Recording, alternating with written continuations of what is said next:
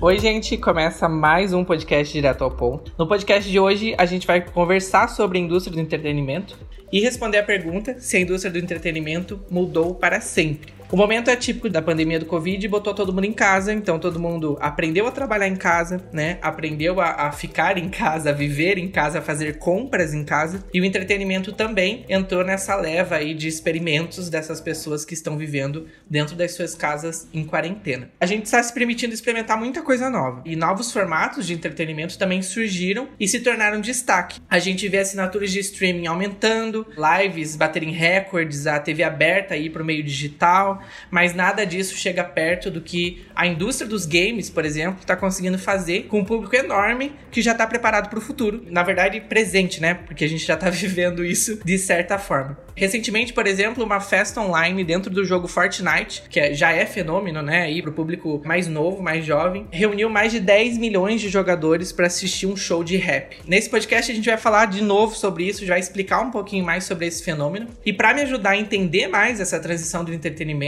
e para complementar aqui com uma pessoa que tá dentro dessa indústria, eu chamei uma convidada que é praticamente dona desse mercado, uma profissional referência para mim, né? Eu já tive o privilégio de trabalhar ao lado dela e que já foi responsável por festivais, por shows, por festas, performances artísticas e muita inovação. Acho que ela tem muito a agregar e eu que quero acompanhar mais de pertinho como é que tá a transição aí do mercado, acho que vou amar bater um papo com ela. Jennifer, você já tá por aí? Oi, Iago, tô aqui. Oi, gente, eu sou a Jenny. Adorei a apresentação do Iago, mas acho que ainda não sou dona desse mercado, não. Quem sabe em breve. Eu trabalho com projetos de marketing e comunicação no mercado de entretenimento. Eu realmente iniciei essa minha trajetória no mercado de entretenimento há três anos, então eu sou muito nova no mercado. Mas sou completamente apaixonada por festivais de música, por branding, por experiência de marca e inovação. E é basicamente ao redor desses pilares assim que eu tenho construído a minha carreira durante esse tempo. Né? Hoje eu trabalho no grupo T2, que é responsável por grandes marcas do cenário de música eletrônica aqui em Curitiba. São marcas como Clube Vibe, Tribal Tech, Carnavibe, Some Festival e por aí vai.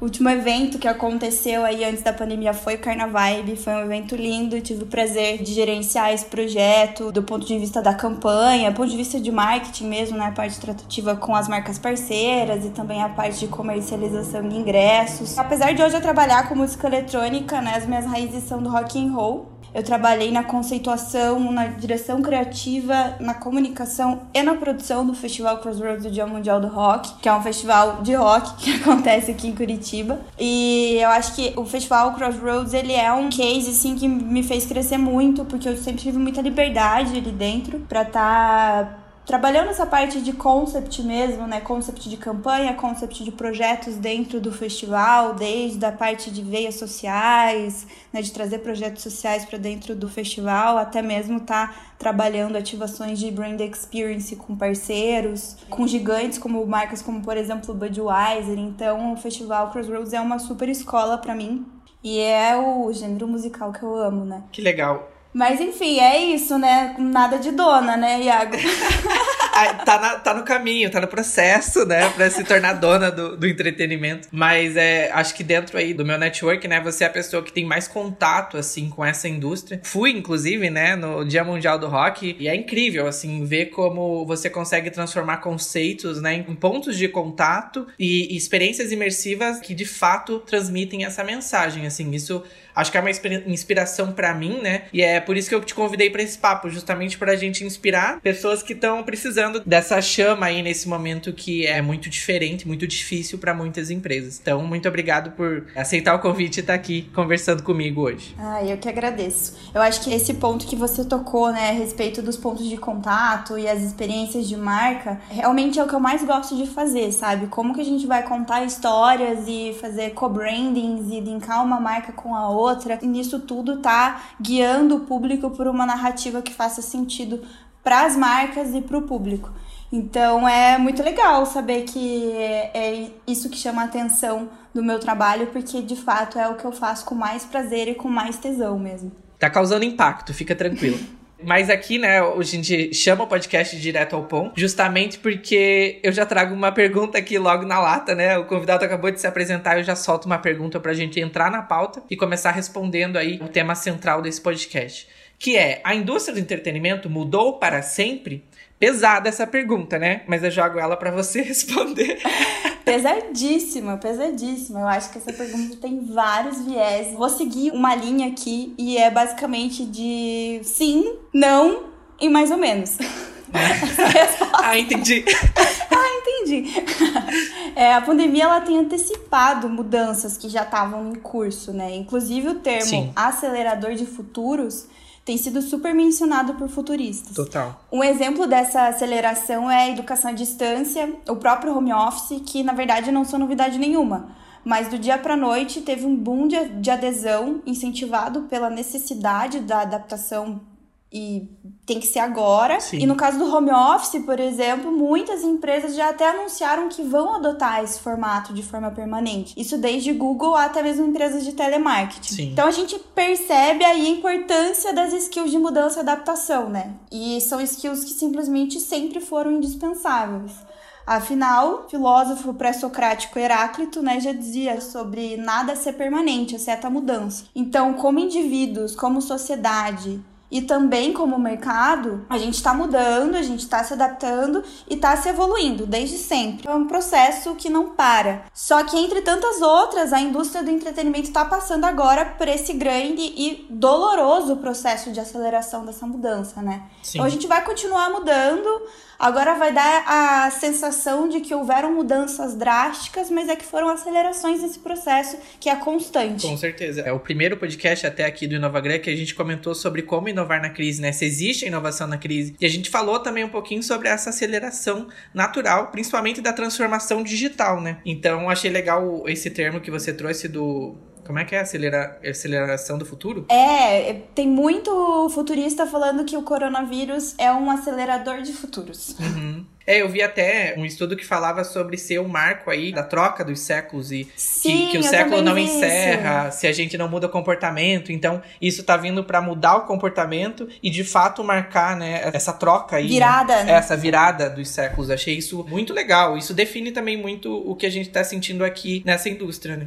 Mas uma coisa que eu vi, Jenny, que tá acontecendo muito, assim, é artistas que não estão se adaptando, pelo menos não nessa velocidade que a gente espera, né? Porque faz pouco tempo que a gente tá convivendo com isso. E a gente vê muitos artistas cancelando turnês, shows, obviamente, por segurança, mas também adiando lançamentos, né? E isso mostra que o mercado não estava realmente preparado para esse momento, assim, para essa mudança tão brusca. E a gente vê muita live. Eu acho que live foi o, na primeira onda, né? Primeiro momento a gente viu muita live de artista, muito artista se posicionando online nesse sentido, fazendo shows, né, online. E eu também já, já trago uma questão aí que é até uma, uma dúvida que eu tenho, né? Isso, você que tá dentro da indústria, contato com essas pessoas, você acredita que isso é mais para posicionamento de marca, porque o artista é cobrado para fazer isso? Ou você acha que realmente é um formato para o futuro, que vai ficar, que a gente vai adotar e, e, e, vai, vai consumir também no pós-pandemia? Eu acho que as lives, com certeza, é um formato que veio para ficar e tem muito espaço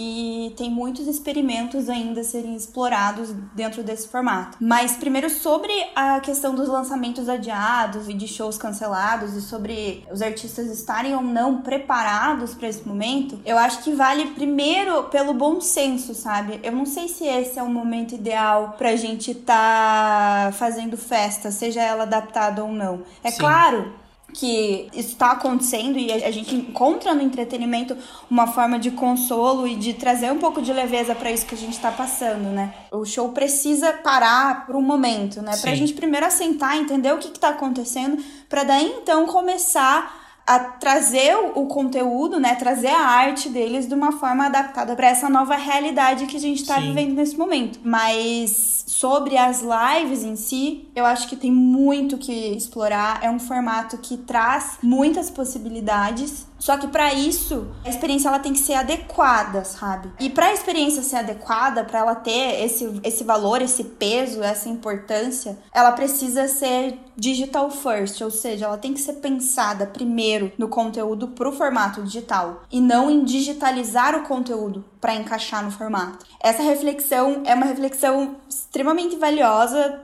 que veio de um bate-papo no Clube de Pijamas com o Vitor Cremasco, da Mandala, que é uma consultoria de inovação. Inclusive, grava esse nome, o Clube de Pijamas, que depois eu quero aprofundar nesse ponto. Anotado. E, e basicamente, né, essa, essa frase do Victor, né, que digitalização não é digital, foi aquele clique que faltava, tipo, nossa, é, é isso que tá incomodando nesse momento. Sim. Porque é claro que a live que tem o conteúdo digitalizado, que é aquela que o artista tá simplesmente atrás de uma câmera se apresentando, ela é ok. Ela vai, de fato, contentar algum público, né? Vai ter o público cativo daquele artista que vai querer assistir e tudo bem, vai chamar a atenção, vai ser interessante, mas só isso vai saturar. Porque basicamente foi um conteúdo digitalizado, né? Tipo, ah, é um show que geralmente ele tá num contexto, vamos trazer ele pro contexto digital, colocar uma câmera ali, fazer um cenáriozinho e beleza, deixa o artista cantando, tocando, enfim, vai saturar. Porque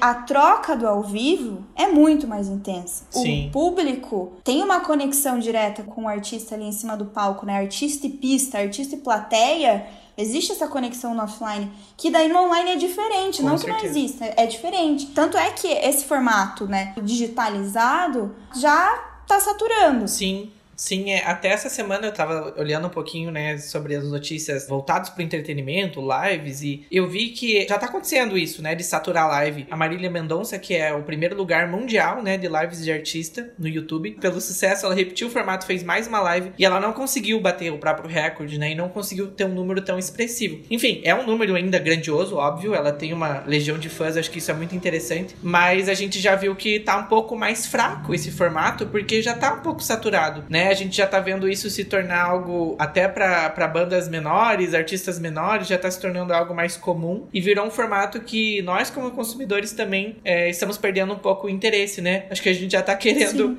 é, novidade num cenário que, tipo, é muito difícil entregar isso. Sim. Então, nessa notícia falava sobre isso, assim, que as lives já estão saturando, que os artistas já precisam é, pensar no próximo passo, porque esse já tá morrendo, Sim. né? A lives como o live da Marília Mendonça é uma live que pode ficar salva e depois a gente assiste de novo. Só que. E, e tudo bem, eu vou ter aquela mesma experiência que foi ofertada, entendeu? Sim. Não vai ser mais ao vivo. Tá gravada, é. mas eu vou ter a mesma experiência que teve ali. A única diferença é que eu não vou estar ali no chat do YouTube Sim. ou no chat do Facebook interagindo com outras pessoas, né? Não é Sim. nem diretamente com o artista. Inclusive, um formato que acontece bastante das lives, principalmente de, de DJs, é que grava-se primeiro o conteúdo e depois faz a transmissão ao vivo. Mas não é ao vivo. Ah, eu vi isso.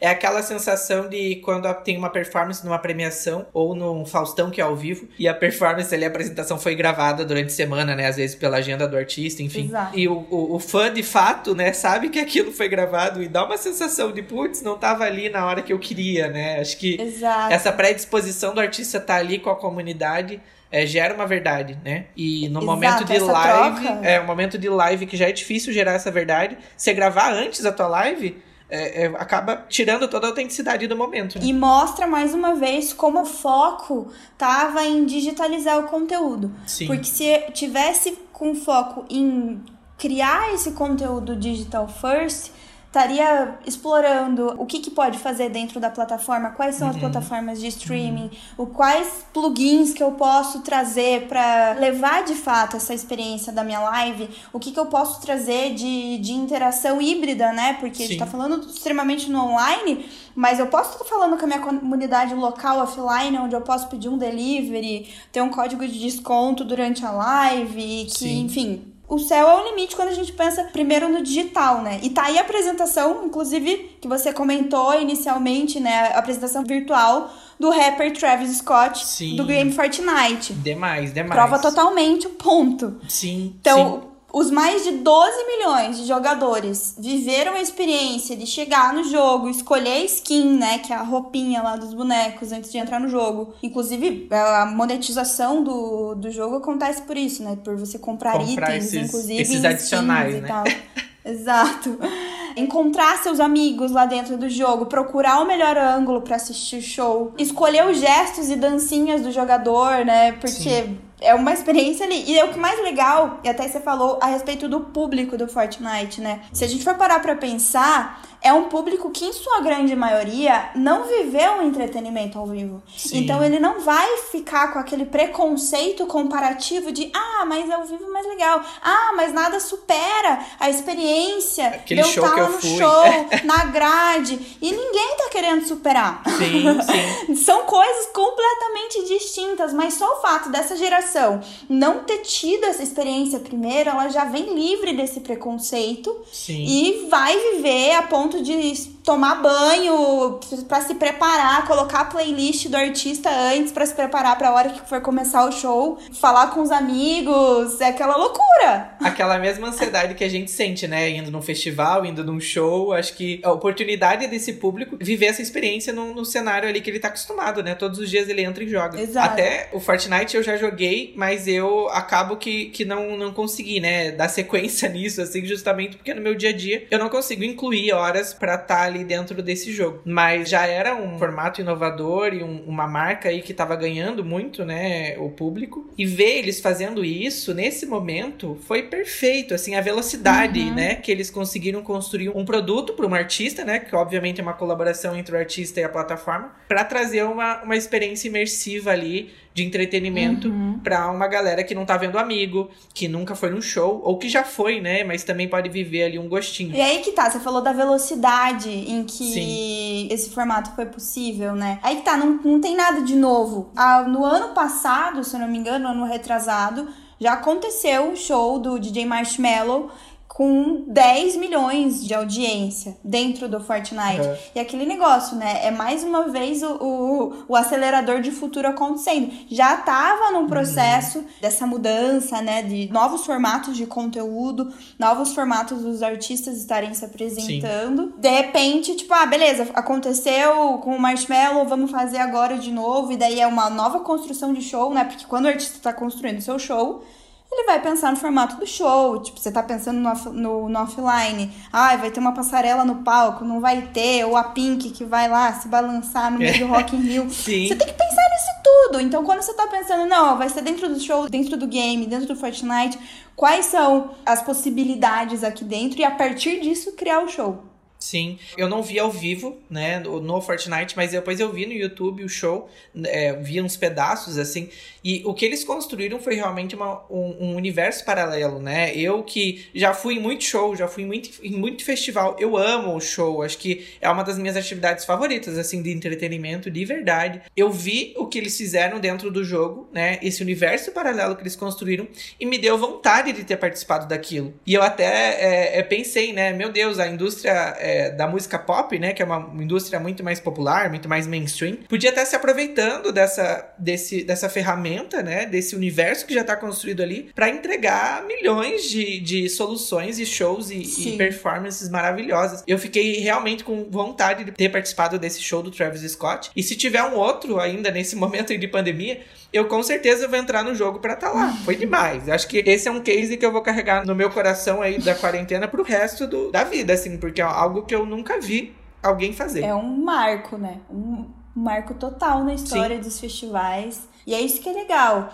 É o, o que, que vem agora, né? O que, que vem depois. É, Como a gente estava até falando mais cedo hoje. Que horas que a Lady Gaga vai se É. apropriar disso? Acabou de lançar um álbum, né, mulher? Vamos, vamos entrar no Vamos, Fortnite. mulher. E também né, não é nem só Fortnite, tem outras plataformas de games Sim. também que estão acontecendo, né? Estão nesse mesmo movimento. E o mais legal, no início de maio, o Fortnite bateu a marca de 350 milhões de usuários cadastrados. Bah, é muita e é coisa. nada mais, nada menos do que o dobro dos, dos usuários da Netflix. Vixe. Daí, talvez, a sacada da última novidade do Fortnite, que é a exibição do trailer do filme Tenet, escrito e dirigido por Christopher Nolan, dentro do game. Nossa. Parece que a cada uma hora vai estar rodando o trailer dentro do game Uhum. e essa vai ser a, a experiência, a nova novidade aí do Fortnite. Se eles vão colocar o filme pra rodar dentro do Fortnite ou não, ainda não sei. Mas Sim. se for, eu espero um mínimo do que um filme diferente. Não quero se ficar Sim. na frente de um telão dentro do jogo. Eu quero que seja uma parada Tipo, tipo o tipo Travis, Travis Scott, Scott, gigante. Exato. Sim, Travis que Scott legal. gigante andando. Talvez até, é, sei lá, né? Se passar um filme no céu, sei lá, tirar do formato que a gente conhece, né? E transmitir isso numa experiência nesse universo paralelo, já tá valendo. E olha, olha aí a concorrência indireta que o Netflix tá sofrendo, né? É, tá, tá comendo bola de, de não estar tá lançando aí é, inovação também no formato, né? Tem muito conteúdo novo, Total. mas o formato continua o mesmo que a gente conhece. E eu achei legal você falar é, esses dados aí que eu não conhecia. Que no Fortnite temos o dobro dos usuários do Netflix. Olha só isso. Exatamente. A gente aqui, todo mundo tem Netflix, né? Você fala com todo mundo, você vê que todo mundo uhum. tem Netflix. Mas a gente tem o dobro no Fortnite. Onde é que tá esse povo, né? Então, ver como o mercado também não, não explora esse público. E aí tem uma oportunidade de mercado enorme, uhum. enorme. E tá começando. Eu, eu vi, assim, por alto na última semana algumas evoluções, assim, principalmente na parte de esportes. Uhum. Não vou lembrar de cabeça, mas de marcas fazendo ativações dentro de games, tipo games de hum, tênis. Uhum uma coisa mais ou menos assim. Então eu acho que o caminho tá, tá ficando mais claro agora, né? Durante o período da pandemia, principalmente depois desse super sucesso do Travis Scott, e também teve Steve Aoki, tá abrindo os olhos das marcas e vendo que tem muito canal para estar tá realmente dialogando com suas comunidades, né, com seus públicos. Sim, muito legal. E eu gostei muito do que você falou aí dessa questão de digital first, né, que você falou, que é essa questão de não digitalizar, mas sim criar um novo formato e um novo produto nesse meio digital, que é o meio que hoje é mais saudável a gente consumir. E aí eu me questiono aí algumas marcas que estão adaptando o entretenimento físico, né, como baladas, é, como casas de shows, é, é, estádios de futebol, times né, de, de futebol aqui no Brasil, que é muito forte, estão adaptando o formato de entrega deles num formato drive-in. Né? A gente está vendo isso acontecer. Acho que qualquer um que ouvir aqui vai saber alguma marca que está indo para esse caminho do drive-in, né? Que é reproduzir a experiência ali um pouquinho do que entregavam num formato dentro do carro porque assim a gente consegue ter um limite, uma segurança para o público que está ali naquela sessão de entretenimento. Mas isso não coloca o digital à frente, né? É, eu acho que isso é, é meio que uma adaptação de uma experiência que a gente já conhece, que é de ver um show, de ir num cinema. E até não atende todos os públicos, né? Porque não é todo mundo que tem carro. Então, eu queria ouvir de você que, que tá em contato com esse, essas ideias. Eu acho que é uma ideia pro momento, né? Não acho que é inválida. Eu acho que ela é muito válida, porque a gente precisa do entretenimento, principalmente nesse momento. Mas não é algo que, ao meu ver, vai ficar e vai durar por muito tempo. O que, que você acha sobre essa adaptação pro drive-in, entre outras adaptações? Né? Olha, eu acho que o, o formato ele funciona, mas depende muito da intenção uhum. de fato, sabe? Assim como a digitalização, o formato drive-in acaba sendo uma medida de contingência. Sim, com Eu acho que sim, pode funcionar, mas vai depender muito de como o conteúdo for pensado e como as narrativas vão ser construídas. Naquele primeiro momento eu falei, ah, tem que ser digital first, né? Eu acho que aqui tem que ser experience first. Então, o ponto crucial do formato é a jornada de experiência. É lógico que existe um público, uma audiência que vai se contentar em dirigir ao teu local, estacionar, assistir um filme que não é lançamento e ir embora. Mas para ser realmente relevante, para ser realmente uma experiência, é preciso construir narrativas e que sejam envolventes desde o primeiro ponto de contato. Eu penso num, num, num drive-in dos sonhos como uma experiência completamente imersiva e híbrida, também envolvendo o digital. É um, um vintage super tecnológico, né? Talvez faça sentido a gente, é, a partir do momento que a gente está dentro de um carro, esse carro passar por um túnel do tempo, seja ele para o futuro, ou seja ele para o passado. Existe uma história que está sendo contada. Não vou lá comprar um ticket de um de um filme que provavelmente eu já vi e estacionar ali e ficar ali na frente comendo uma pipoca. Sim, tem que, tem que ser imersivo, né? Até porque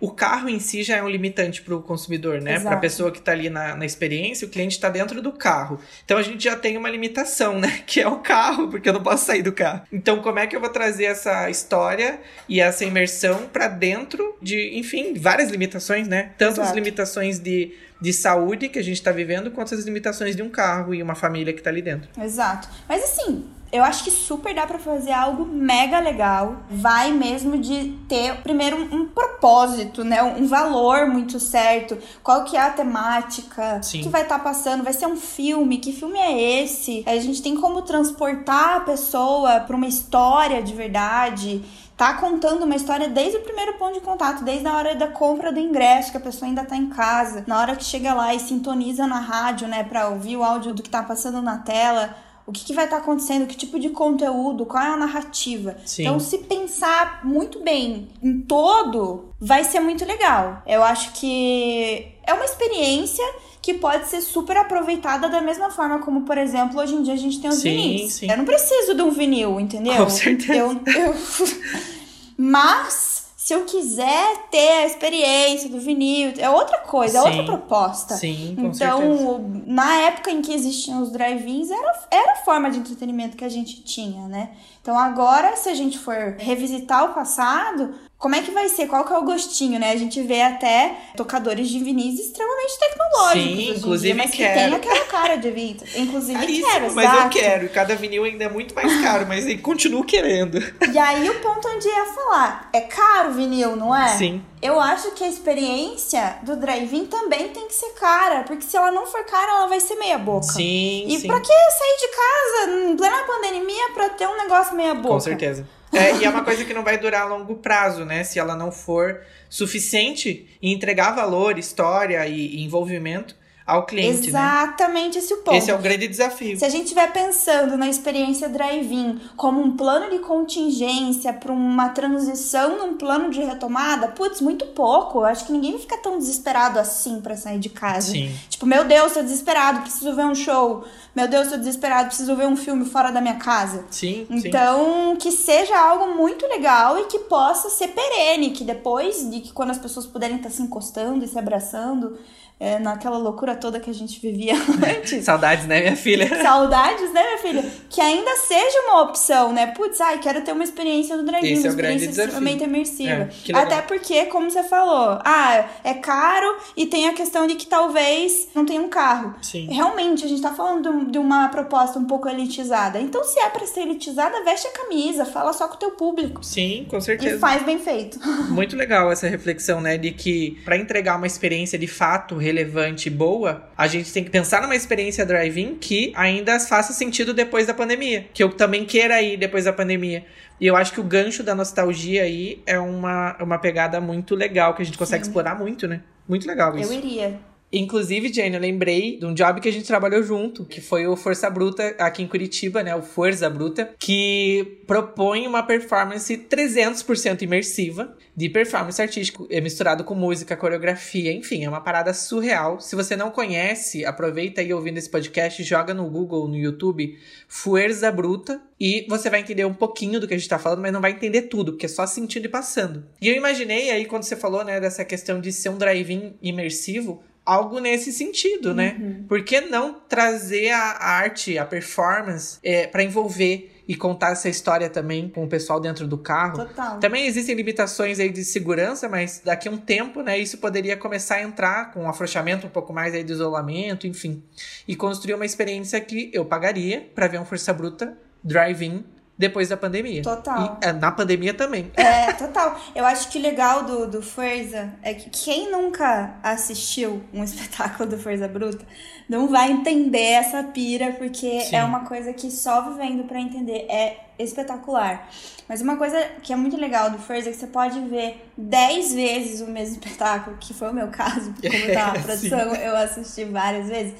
Mas dependendo da onde é que você tá, é, posicionado fisicamente mesmo ali dentro do, da caixa preta onde a gente entra, você tem outra experiência. Sim. Então faz total sentido alguma coisa nessa linha mesmo, né? Dependendo de qual lugar marcado que eu for pegar para estacionar meu carro, eu vou ter uma percepção diferente daquele espetáculo. E que dá para utilizar o telão, acho que dá para estar tá utilizando dançarinos, atores, Sim. dá para utilizar a projeção, a música, né? Que a música vai estar tá dentro do carro. Nossa, queria. Nossa, demais. Se você não conhece também o Força Bruta, indico ir lá no meu Instagram, arroba e lá tem uma bolinha de destaque que fala sobre esse job, né? Como eu trabalhei ali ao lado da Jenny e ao lado desses artistas, eu trouxe um pouquinho dos backstages ali dessa performance e a performance em si. E meu Deus, que saudades que me deu, Jenny, falando isso aqui, que saudades que me deu tá lá vivendo e sentindo isso, né?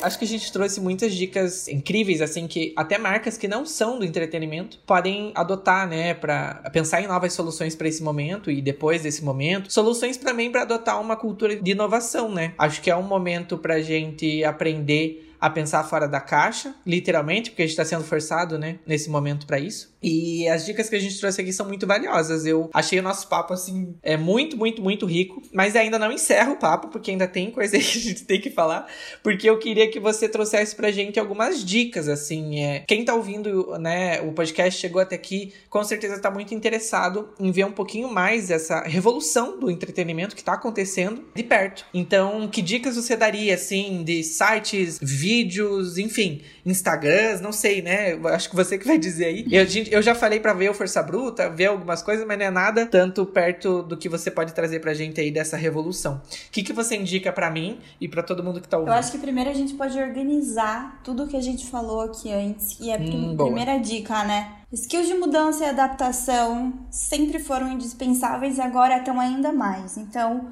invista em se desenvolver nesse, nessas áreas, né? Desenvolver essas habilidades. Investir mais tempo e energia pensando no conteúdo e na experiência do que no formato. Gente, isso não devia ser dica, isso devia ser fato irrefutável. A gente precisa pensar no conteúdo, a gente precisa pensar na experiência. Depois a gente pensa o tamanho do palco, depois a gente pensa qual é a plataforma. Sim. Primeiro sim. conteúdo e experiência. Entender a entrega, né? Entender Exato. a entrega antes de pensar no formato de entrega. Como é que eu vou entregar um prato que é maior ou menor que a bandeja. Exatamente, exatamente. Mais dicas aí de assistir, né? Pesquise e assista o que tem na internet disponível sobre Força Bruta, que é sensacional. A, a narrativa do Força Bruta ela é muito legal. Não é só o formato que é absurdo e é completamente imersivo, Sim. 360 graus mesmo, o público tá no palco. E assistir o show do, do Travis no, no Game Fortnite, que tá muito massa. Tem um Travis gigante. Se você Sim. gosta desse rapper, você vai pirar. Eu acho que outra coisa também, a gente acabou não falando muito sobre isso agora nesse podcast, mas na hora que você falou a respeito, né, dos adiamentos dos artistas e tudo mais, que a maior parte dos artistas tem feito isso, a Katy Perry ela fechou uma apresentação para a final do American Idol e ela entregou. E essa apresentação dela usa realidade virtual. É bem legal, tem até acho que uma entrevista dela explicando como é que foi feito isso, que foi num galpão vazio, onde ela gravou as cenas e daí depois a galera, né, trabalhando, a galera de audiovisual trabalhou em cima para realidade virtual. Começa o vídeo, parece que ela tá no palco da American Idol, mas daí você vê que não, é, é tudo coreografia, é tudo storytelling mais uma vez. Muito legal. E a música que é lançamento dela, né, a Daisies. Sim, sim, até acho que vai ser meio que a nova era dela, ela tá grávida, tá no novo momento da vida. Eu vi essa performance e no primeiro momento eu pensei, ah lá, tá em cima do palco do American Idol, saiu de casa, tá grávida. Aí quando, né, tem um rompimento ali da, dessa questão e você vê que é a realidade aumentada, a realidade virtual, eu fiquei, meu Deus, essa mulher tá à frente, não adianta. Demais, Exato. demais. Cara, é o futuro, não adianta. E lembra que eu falei mais cedo do clube de pijamas, Iago? Sim, anotei, ia te cobrar se você não falasse. Agora é a hora da dica, vou explicar melhor. A Carol e o Franklin são um casal nômade, só por isso já são extremamente interessantes. já né? parei Como aí, assim? já tô seguindo. São nômades. e eles conectam uma comunidade incrível de profissionais da indústria do entretenimento inclusive que eu orgulhosamente faço parte. E essa conexão acontece primeiro por meio de cursos, é, que é o meu caso, que eu fiz alguns cursos com eles, ou viagens em grupo, que é o Club Journey. Então você imagina você ir para um festival incrível, tipo um South by Southwest, um Primavera Sound, até um Rock in Rio Lisboa, com um grupo, você viajar com esse grupo. Sim. E eles têm um repertório absurdo sobre os festivais e sobre o contexto desse festival, né? Então é, é um turismo levado a, sei lá, milionésima potência da experiência do entretenimento. Então, para fazer parte do grupo, né, da comunidade do clube, você tem que ter passado ou pela, pelo Journey, né, ou pelos cursos. Sim, agora não tá tendo o Journey, né? Então, não, no momento, não se você quer fazer parte, encontrar a Jennifer lá na comunidade, faça os cursos. No momento, se você quiser fazer parte, você faz o curso online, que eu, no meu caso eu fiz os cursos presenciais, mas tem o curso online e tem a assinatura do Clube de Pijamas, que é o que eu ia falar. O Clube de Pijamas, na verdade, é um, um curso vivo que é gratuito, né? Você só precisa se inscrever lá no evento da, na Simpla. O caso do Clube de Pijamas, ele é uma inscrição gratuita, mas tem que fazer o processo também, né? Porque é organizado. E o mais legal do Clube de Pijamas é que ele realmente é um curso vivo, porque? Duas vezes por semana, a Carol e o Franklin recebem convidados que são executivos e grandes líderes da indústria do entretenimento para bater um papo. Que massa. Então a, a, gente fala sobre os impactos do Covid no, nos negócios, eles falam, né? E como tudo está acontecendo muito rápido, faz muito mais sentido essa troca, que é extremamente verdadeira, do que ficar esperando rodar mais um ciclo para daí começar a falar sobre alguma Sim. coisa. É muito legal. Se tiver a oportunidade de participar do Clube de Pijamas, participe porque é gratuito. E se assinar o Clube de Pijamas, você tem acesso a todas as, uh, as lives que já aconteceram. Então é abril inteiro, maio inteiro. Uma imersão. Uma imersão. Vai ter lá a live com o pessoal da Mandala, que eu, que eu mencionei antes. Que, sério, é muito rico. Carol e Franklin, se vocês nos ouvirem, vocês sabem que eu sou fã de vocês, né? Aproveitando, né, pra entrar em Aproveitando, contato. quero mandar um beijo pra minha mãe, pra minha avó, pra Carol, pro Franklin. Pra galera do clube de pijama. pra galera do clube. Mais relevante disso tudo é a questão da comunidade, né? Sim. A gente falou hoje sobre, sobre drive-ins, a gente falou hoje sobre lives, só que tudo isso são só formatos, são conteúdos, mas existem comunidades que estão consumindo sim, isso, né? Sim. E é isso que as marcas têm que estar tá focando. No Com nosso certeza. caso, nós somos uma comunidade que somos profissionais de entretenimento que estão oxigenando sobre o mercado o tempo inteiro. Só que às vezes, no teu caso, né, Iago, você é coordenador de marketing de uma gelateria da Fredo. Quem é a comunidade do gelato? Sim. Será que não tem uns loucos aí que gostam de ficar falando sobre, sobre tem, gelato? Sempre então, sempre tem. É uma forma de estar tá trazendo a galera e de repente Sim. fazer lives, né? Pensar no conteúdo primeiro, pensar na comunidade primeiro Sim. e depois a gente tá pensando no formato. E nutrir, né? Nutrir essa comunidade, nutrir Exato. esse cliente de informação, porque isso que, isso que transforma as empresas, isso que transforma o mercado, e é isso que gera inovação. Então, muito legal essa dica aí que você trouxe sobre o Clube de Pijama, porque para quem quer realmente entrar de cabeça nisso, né, já tem a comunidade pronta ali esperando. Ainda mais ser gratuitamente, então Vai, só vai, né? Só vai. É bem isso. Mas, Jane, a gente deu dicas aqui, passou o Instagram, passou projetos, links mas é, a gente não passou as suas redes sociais, né? Então eu queria agradecer muito sua participação. Esse papo foi maravilhoso. Eu aprendi muito e eu tenho certeza que quem tá ouvindo tá aprendendo e aprendeu e vai levar muito desse papo pra vida, pro trabalho. Eu quero te agradecer, né? E pedir para você se divulgar também, né? Faz o seu, o seu merchan aí, porque quem quiser, né, é, conhecer um pouquinho mais de você, pode te seguir, mandar mensagem, conversar. Eu acho que a comunidade também pode ser criada por você. Eu que agradeço o convite, ah, você sabe o quanto eu também te admiro. A gente tem essa mútua troca, mútua admiração profissional e é muito legal. Sim. É, você sempre com projetos incríveis e é uma honra estar aqui no comecinho do Inovagram também, né? Ih, menina, Bom, me arrepiei. Ah, arrepiei, aleluia, arrepiei. aleluia, arrepiei. Bom, o meu Instagram é arroba Jennifer Fraga. Eu imagino que todo mundo vai ter uma dificuldade pra, pra escrever meu nome, mas vai estar tá lá escrito em algum lugar, né? é, eu vou marcar. Vou marcar na publicação, vou marcar Me no podcast. Marca. Isso, arrasa. Se você que tá ouvindo, estiver ouvindo a gente no Spotify, você pode salvar, né? Seguir o podcast, que toda vez que tiver um novo episódio você vai ser notificado. Além disso, se você quiser saber mais sobre inovação, marketing, branding, você pode ir no Inovagram no Instagram, tá? Ino inova.gram. E se você quiser me conhecer um pouquinho mais, arroba Iagram, pode me seguir lá e a gente conversa pelo Instagram. E eu encerro esse podcast, né? Agradecendo pela quarta, quinta vez a Jennifer, porque foi demais. E a gente é fica hashtag aqui. gratidão. É, hashtag gratiluz, né? Que é a pior hashtag de gratidão que existe, mas a melhor. Então, obrigado para quem ouviu até aqui, obrigado pela sua participação e a gente fica por aqui. Tchau. Obrigada, gente. Obrigada, Iago. Tchau.